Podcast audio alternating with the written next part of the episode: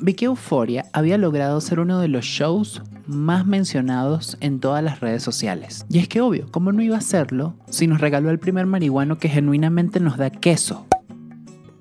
Tú no puedes odiar a Fesco. O sea, es la combinación perfecta entre ternura y te meto un tiro si te portas mal. Yo sé que Fesco estaría ahí para mí.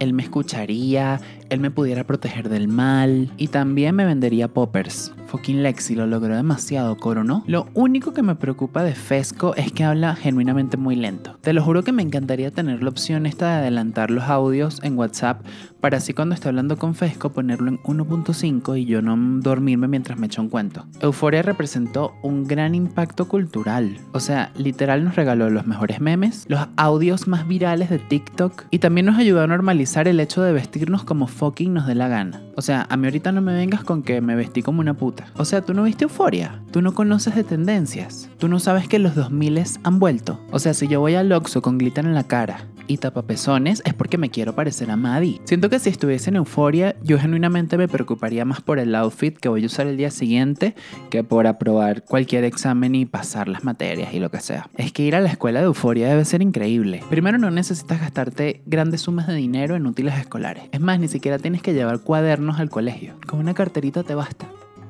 El club de teatro tiene presupuesto. Ya basta de esos grupos de teatro que son unos piedreros que están ahí en una esquina haciendo shows para que vayan a ver las obras de teatro. No. Esta gente tiene presupuesto, esta gente se preparó. Y de seguro pudieras drogarte relajada en el baño. Yo tengo que admitir, yo veía euforia porque necesitaba tener una nueva personalidad durante toda la semana. Cuando salió el episodio de Maddie, por ejemplo, yo fui corriendo a la peluquería, me puse las de 500 y empecé a hablar así como malandro, señalando todo con las uñas. Bitch, you better be joking. Cuando salió el episodio de Ru, me fui corriendo a Tepito a comprar marihuana, a ver si me la vendía Fesco o alguien parecido, y así de una vez enamorarme, construir una vida con esa persona, con el dealer. Claro, lo único que conseguí fue que un malandro me robara el iPhone. Pero cuando salió el episodio de Cassie, yo realmente Empecé a cuidarme a mí misma. Me desperté a las 4 de la mañana a hacerme una rutina de skincare perfecta, retomé mi amor tóxico por ese crush que tiene novia y jamás me va a prestar atención. Lo único que genuinamente no me gustó de la última temporada de Euforia fue el final. O sea, no me jodas, dejaron demasiados temas sin concluir. Lo que hicieron fue dejar a Elliot ahí cuatro minutos cantando el coro de la canción así en loop, repitiéndolo mil veces. ¿Qué pasó con la Sugar Mommy de Maddie? Cal se fue a la cárcel y ya, él no sabía que Jules era menor de edad. Y no estoy justificando un pederasta, por favor. O sea, estoy diciendo que realmente eso quedó abierto. Es como, what the fuck, se fue a la cárcel y ya. La mamá de Ru tiró una maleta con 10 millones de dólares en drogas por el WC, por la poseta. Y ya. No entendí. Pues eso quedó así como si nada. Euforia nos dio demasiadas cosas buenas. Amo a Nate. Sé que es demasiado loco que sea mi crush y me gusta, pero lo amo. Es bello. ¿Sabías que el título de cada episodio es el nombre de una canción de rap? ¿What? Amo demasiado. Me mata. ¿Tú sabes que es horrible? Terminar de ver una serie. Uy, eso es horrible. Duele en el alma, se siente incómodo y sobre todo pasas por una etapa de luto que es importante. ¿Qué se hace después de que se termina de ver una serie? O sea, ¿qué hay después de ese momento? Entras en la etapa de luto, dices, ajá, ¿y ahora qué voy a ver? O sea, ¿cuál es la siguiente serie que hay? Yo me considero una persona que no es muy intensa para cine, series, ni televisión, ni nada de eso, ni películas, ¿no? Bueno, que está en la categoría de cine. Yo soy una persona muy básica al respecto de eso. O sea, yo creo que lo más intenso que he visto en mi vida es que sí, la naranja mecánica. Y fue porque a mi mejor amiga Vanessa, shout out tu Vanessa, eh, estudió cine y veía con ella que sí, películas que les mandaban a ver en historia del cine. Eso fue lo más intenso que yo vi, ¿sabes? De resto es que sí, Almodóvar. Por eso soy una persona que es como, ajá, ¿qué hago si me termino de ver una serie? ¿Qué voy a ver ahora? Por ejemplo, Euforia, la terminé de ver y ahora ¿qué voy a ver? O sea, me puse a ver Modern Family que es como lo siguiente que había en la lista. ¿Ves a lo que me refiero? O sea, no es, no es algo intenso para nada. Es súper light, es súper de domingo, ¿sabes? De ver con la familia y etcétera. Pero es porque siento que soy una persona así, ¿no? Como que no es tan intensa, no quiere tanto asunto complicado. O sea, es más de, vamos a ver algo que te entretenga. Una serie que no te haga pensar. Listo, eso es todo lo que yo quiero ver. Porque cuando ves un peo intenso y no sé qué, es como mierda. Tengo que pensar, tengo que resolver el asunto en mi cabeza, no sé qué. Y uno ve una serie para despejarse de la mente y ya. Por eso Euforia me gustaba. Porque yo me sumergí en el peo de Rue, de Cassie, de Mary y ya. Aparte que está muy bien hecha. Es muy loca la sensación de de empezar una serie nueva que te enganche, porque no es fácil. Yo empecé a ver La Casa de Papel porque me la recomendaron demasiado y tal, y al principio dije, ¿qué es esto? ¿Sabes? Como que no me gustaba, no me gustaba y luego me quedé pegada. Y cuando te quedas pegada es que dices, qué bueno qué bueno que esto está pasando, qué bueno, qué increíble, que al mismo tiempo es bien complicado, porque imagínate, si te toca ver la casa de papel como mucha gente lo hizo, que era como que esperar un año para ver cómo se resuelve el peo que armaron en la temporada anterior, marica, qué chimbo, qué dolor. O sea, yo no sé cómo hizo la gente para esperar la segunda temporada, no, ¿cuál fue la, la, la tercera? No, porque la tercera, la cuarta y la quinta se juntan, ¿no? Bueno, no sé, pero hubo un momento donde terminaba que era como que, marico, siguiente episodio y la gente tuvo que esperar un puto año entero para ver lo que pasaba. No me parece. Por eso yo sufría viendo euforia, porque era como que tenía que esperar una semana más para ver qué onda, qué pedo con esto. Hay que tener un backup de series pero series buenas, o sea, no series malas. Yo en algún momento estaba bien, bien como que fan de American Horror Story, me gustaba, me parecía cool y no me daba miedo. Hay gente que le daba demasiado miedo a American Horror Story y no entendía por qué, porque la verdad es súper super light, o sea, lo más de terror que tiene es que si el disfraz de látex de la temporada 1 y ya. Pero si era como que te mantenía ahí. Creo que eso es lo importante de la serie. Si una serie te deja de interesar, como que ya, chao, no la voy a ver. Pero no sé, si tú estás viendo este episodio, recomiéndame por favor una buena serie y que no sea tan intensa, que sea sencilla, que se pueda ver con calma y que sea disfrutable, porque si es algo muy intenso, no la voy a ver. Y la temática LGBTQ+, me la tripeo, así que puedes considerar eso para tu recomendación. ¿Sabes qué serie es muy buena? The Simple Life. A mí me encanta porque es demasiado white trash. Y ese es como un género que yo respeto, amo y admiro. Es perfecto. O sea, es como que una gente ahí interactuando. Y qué mejor gente que Nicole Richie y Paris Hilton. O sea, esas dos personas juntas, increíble. Otra que me gusta, las Kardashians. O sea, las Kardashians, eso no tiene ni, ni sentido. O sea, tú, tú, tú ves las Kardashians y dices, ¿para qué yo estoy viendo esto? Pero luego es como, ese es el hecho que no pienses. ¿Qué serie me recomiendas tú que vea? Porque yo no sé qué voy a ver ahora. Y estoy viendo Modern Family, pero también hay un punto en el que da ladilla. Siento que cuando vemos una serie semanal puede ocurrir el hecho de que pierdas el interés. Por eso prefiero el método de Netflix, que es como que te lanzan toda la serie completa y ya tú luego decides si la ves toda o te la vas lanzando poco a poco. Pero tener que esperar una semana es peligroso. O sea, la gente se puede desinteresar y listo, se acabó ver la serie por semana. Entonces creo que eso es lo bueno de que estemos ahora en el 2022 y que todo sea por streaming. Porque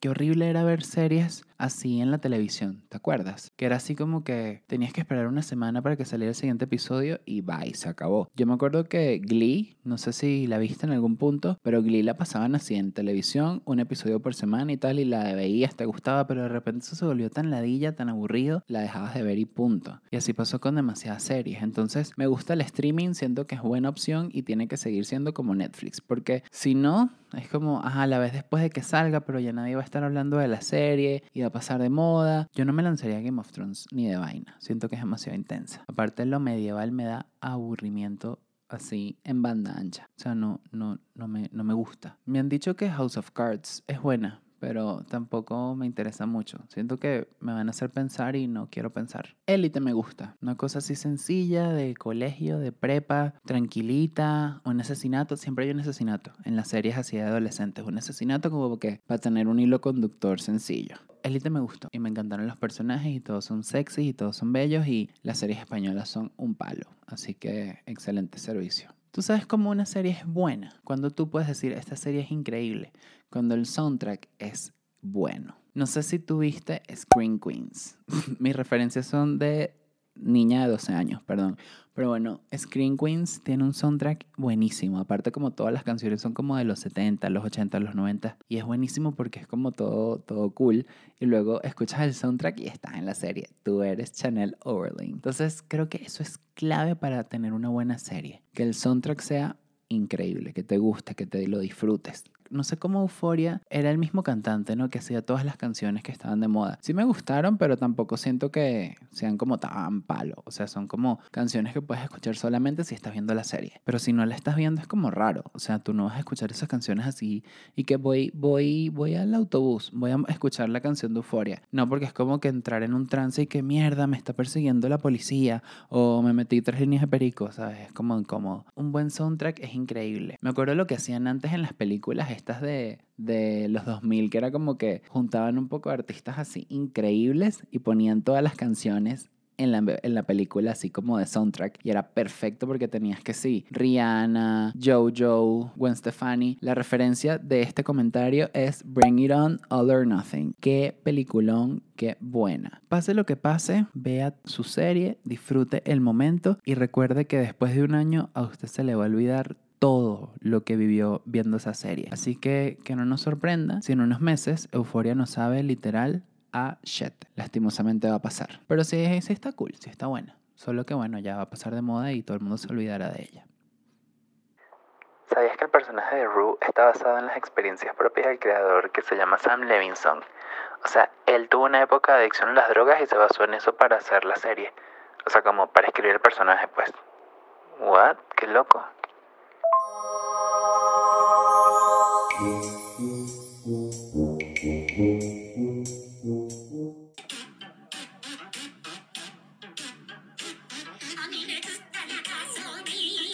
Ok, había un asunto con Kat, así entre todas las teorías conspirativas que decían en TikTok, y es que al parecer ella tuvo un problema con el director de la serie porque las escenas le parecían muy fuertes y ella no se iba a desnudar y no sé qué, y en teoría la sacaron de la temporada y le quitaron escenas. A mí me parece que eso fue demasiado forzado. O sea, eso no ocurrió, en mi opinión. No sé si alguien estuvo ahí cuando ella firmó el contrato y realmente se enteró, pero Marica Kat estuvo en toda la fucking temporada presente, o sea, ella nunca faltó. Solamente que obviamente no le dieron más importancia porque ella estaba como en un segundo plano, o sea, la segunda temporada se enfocó en personajes puntuales. O sea, no es que ella sí estuvo ahí en un asunto de que no la quitaron porque ella peleó con el director y no sé qué. Bullshit, eso no, nunca pasó. O sea, ella estuvo presente, solo que marica, le estaban dando más importancia a la historia de Rue, ¿sabes? Y Kat ya tuvo su momento importante en la primera temporada. Eso es lo que yo opino. I don't know. I would like to talk about the real MVP of the Euphoria season 2 finale, which is Miss BB with the iconic line, Maddie beat her ass. I I fucking respect it. I fucking respect a useless useless character for a poignant moment. Stringing her along the whole series just for that one moment of glory. And it was fucking worth it. She, she did her job. Estoy de acuerdo. O sea, para mí Vivi es un personaje increíble. Ella es como el... ¿Cómo es que se llama? El comedy... Como que el personaje este de comedia que gira la trama. O sea, que es como que aparece de vez en cuando, cambia todo y es súper random y gracioso. Ella y Faye. O sea, como que son las dos que más me encantan y, y es divertido. Ella me fascina.